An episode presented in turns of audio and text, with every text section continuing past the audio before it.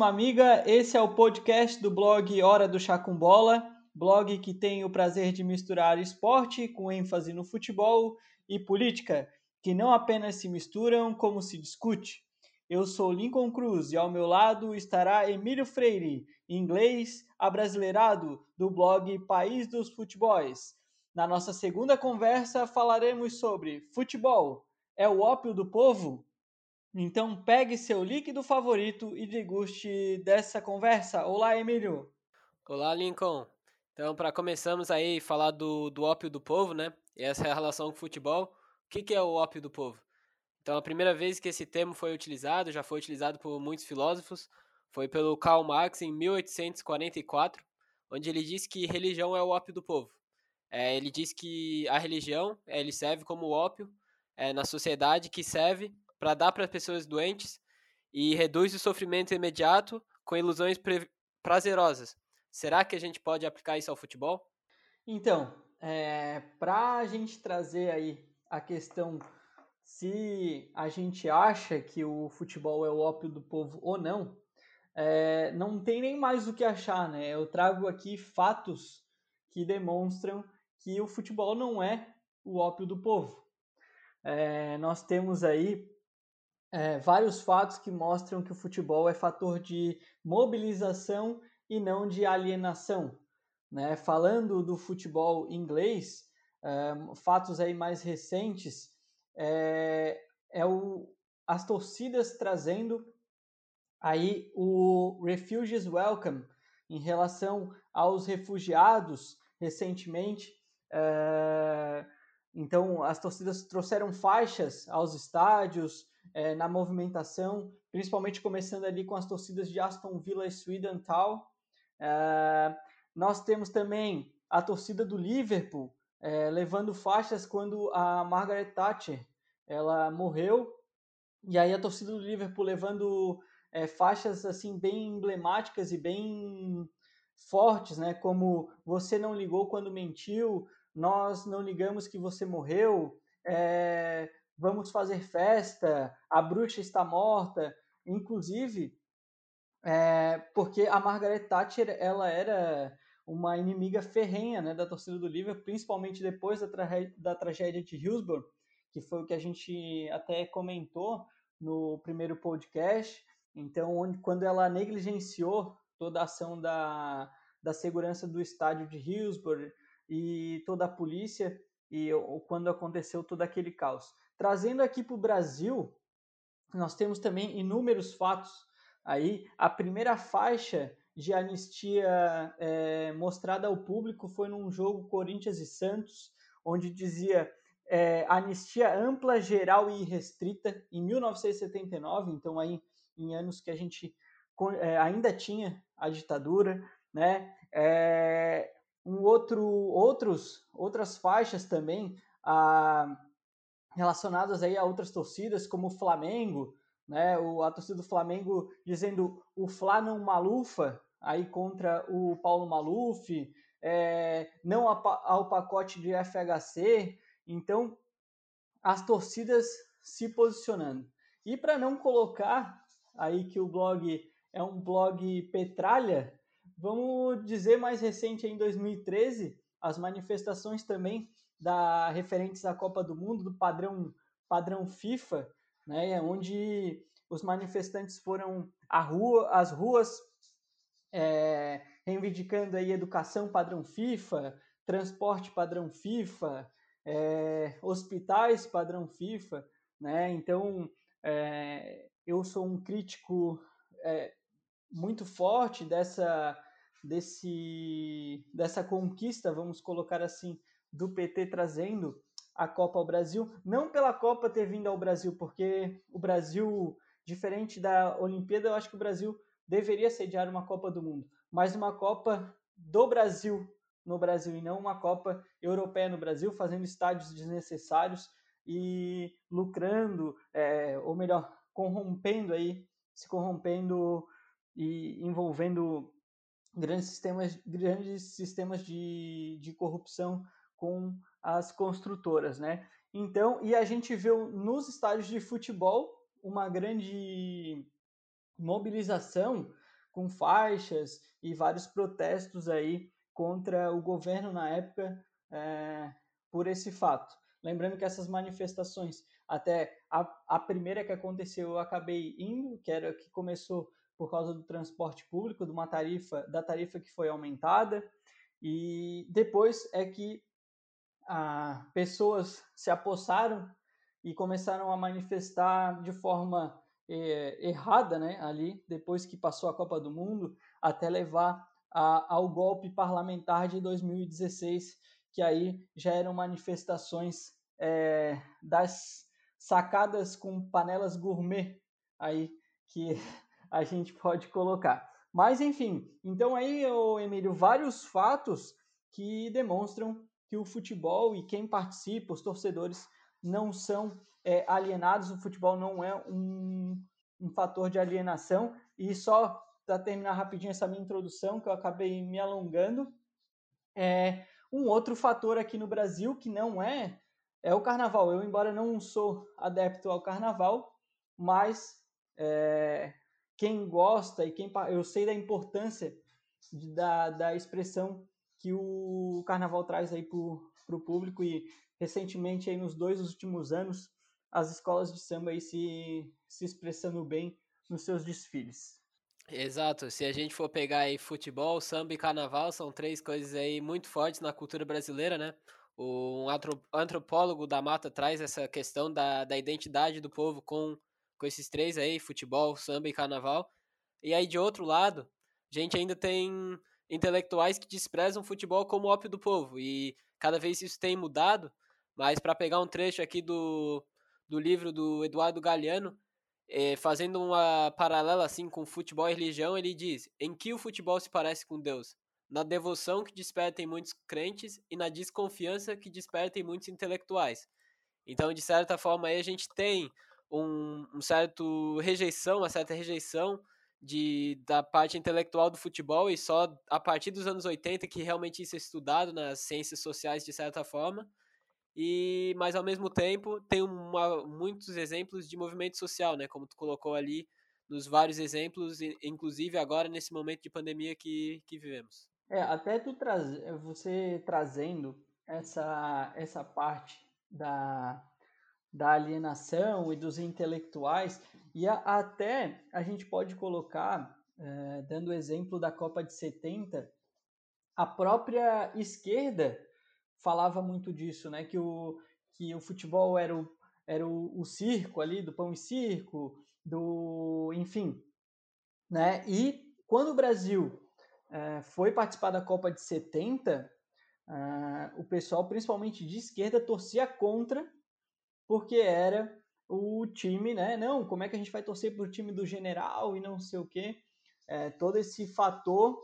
E aí, na verdade, a gente vê que não, não foi o, o Brasil vem, teve o tricampeonato e hoje muitas pessoas nem se lembram de quem era o governante naquela época. Lembram-se do Pelé, do Rivelino, do Tostão, do Gerson. Então, lembram dos, dos atletas que estavam em campo. Eu até escrevi no blog é, sobre isso aí, né? É, sobre essa, esse ano de 1970 o tricampeonato, dizendo que os heróis estavam em campo.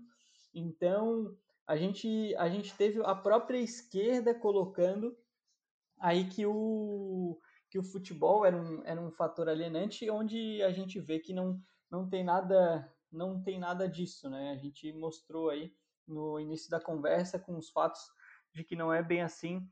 É, enfim, e aí, trazendo pão e circo, mas a um, um circo sem pão, né? A gente tem aí outros exemplos de que vai além do futebol, né? A gente pega aí o futebol em si, dentro das quatro linhas, ela pode ser apropriada para vários movimentos políticos, tanto de esquerda, de direita e assim por diante. Se a gente pegar hoje o que está passando no nosso país, a nossa camisa da seleção brasileira foi roubada aí dos torcedores da seleção, né? Hoje a gente vê aí pessoas indo às ruas fazendo manifestações de volta à ditadura, é, movimentos desse tipo, usando a camisa da seleção brasileira. Aí até um fato interessante, que na Finlândia eles decidiram não abortar a camisa da seleção da Finlândia e eles usam uma camisa alternativa, porque a camisa em outros momentos foi tomada por movimentos fascistas para se mobilizar. Então eles chegaram a mudar a camisa da seleção por causa dessa identidade, né? Então será que no Brasil a gente vai ter que tomar algum ato parecido? É, e até trazendo, é curioso esse fato de pessoas, é, vamos colocar assim, os cidadãos de bem, é, indo protestar com as camisas da seleção brasileira que carregam o símbolo da CBF, né, da Confederação Brasileira de Futebol, que é um dos órgãos mais corruptos é, que a gente tem no país. Então, é, como você tem uma contradição né, de pessoas que, na verdade, não estavam lutando contra a corrupção, é um, uma farsa, se, até porque se a gente colocar uh, um, um, grande grupo desse pessoal uh, votou no atual presidente, que a gente já sabia aí desde do, de 2006, é, com, com, fazendo aí seus esquemas, desde a gasolina do carro, que ele gastava mensal e reembolsava, até rachadinhas e tudo mais.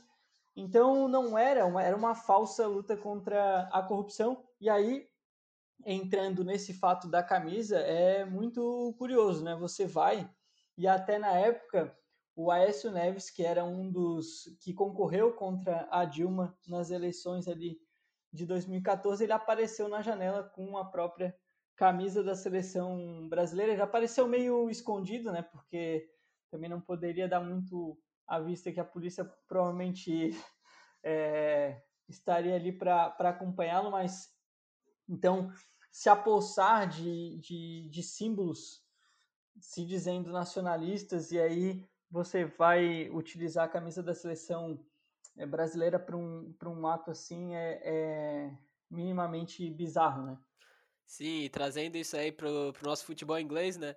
Teve um momento ali do futebol inglês que depois dessa, dessa onda da Margaret Thatcher de afastar-se muito do, do povão, do futebol tudo mais, é, alguns políticos começaram a se aproximar do futebol e até agora tem um certo receio dos políticos que se aproximam com o futebol, se estão realmente se aproximando por torcer para, aquele clube ou se estão se aproximando para ganhar votos e tudo mais. Então, isso aconteceu lá pelos anos 2000.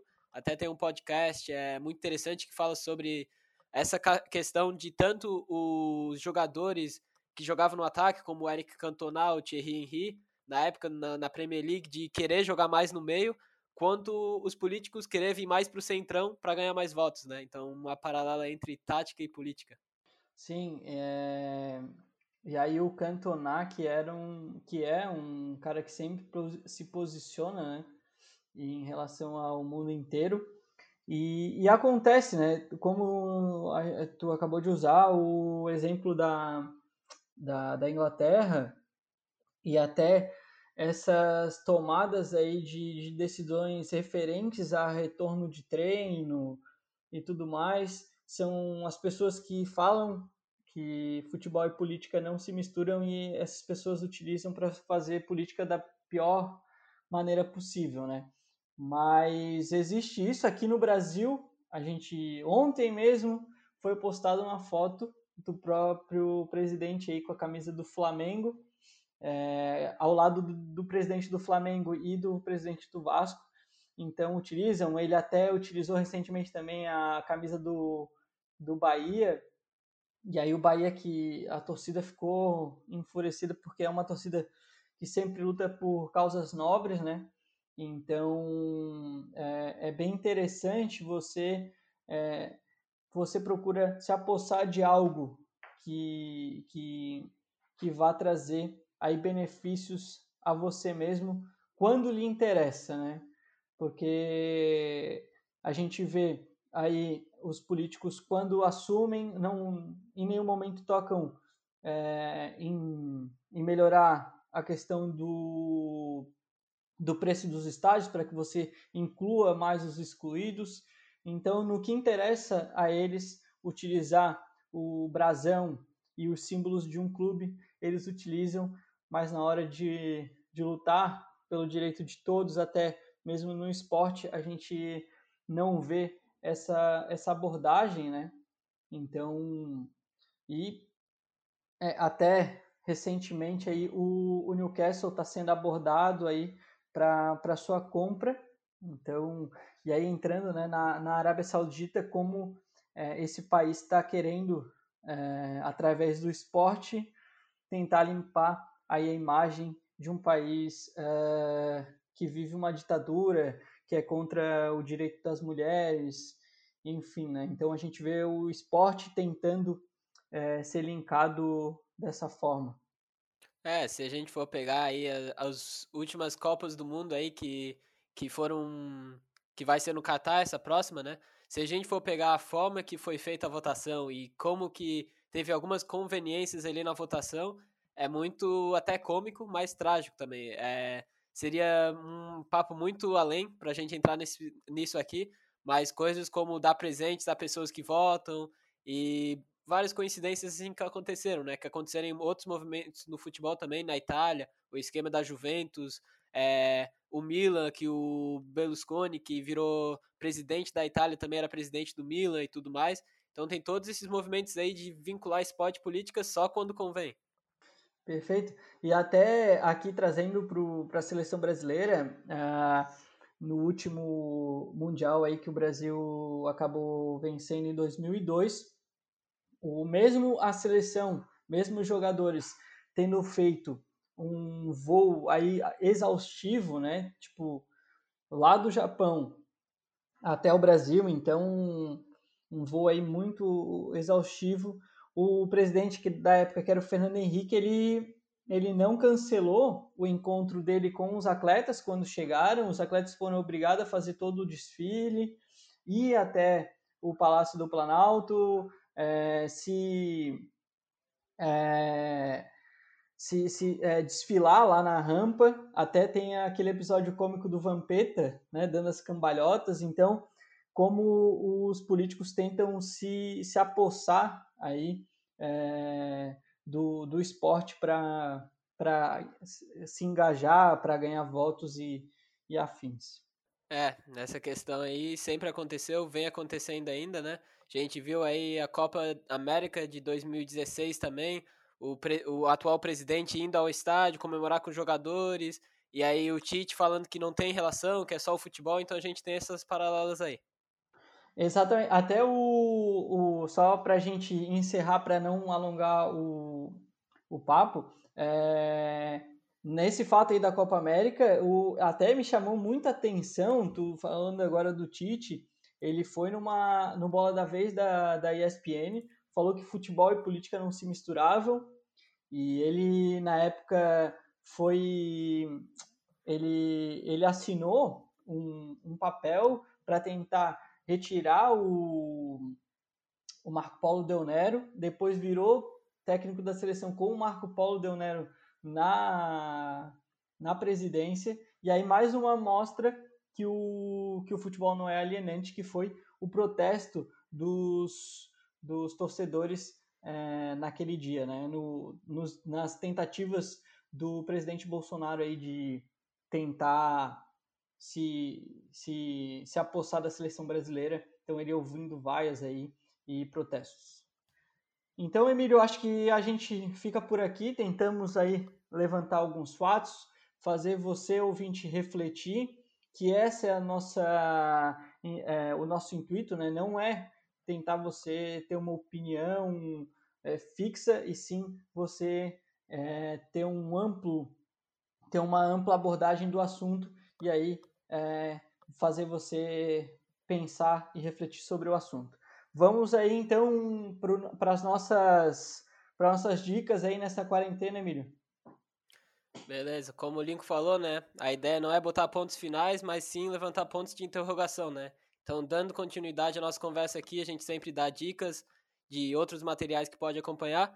Então, para hoje fica, fica duas dicas, dois livros. Futebol ao Sol e à Sombra, de, do Uruguai Eduardo Galeano, tem inclusive uma parte que fala do futebol ópio dos povos com uma pergunta.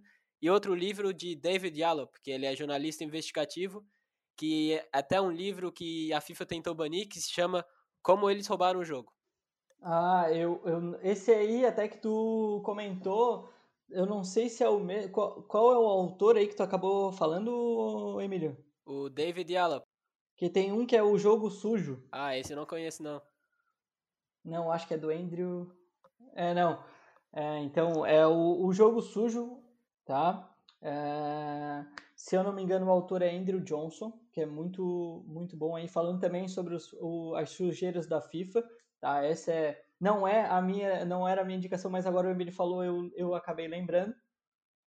E aí a minha indicação fica pro filme O Dia em que Meus Pais Saíram de Férias, que é um filme que retrata aí é, bem essa discussão que eu acabei comentando em 1970, né, da torcida contra a seleção brasileira, enfim, e do momento que o, que o país vivia.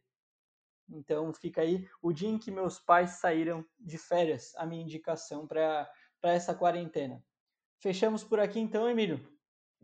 Show. Valeu. Lembrando, fique em casa. Se for sair, use máscara. E é isso aí. Valeu. Obrigado pela audiência.